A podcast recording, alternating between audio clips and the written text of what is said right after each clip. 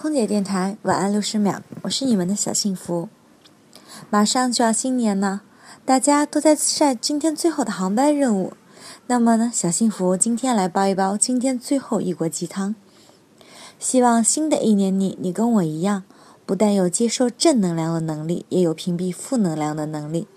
对于影响自己心情的话不听，对于让自己不开心的事儿不理，对于让自己不开心的人不见。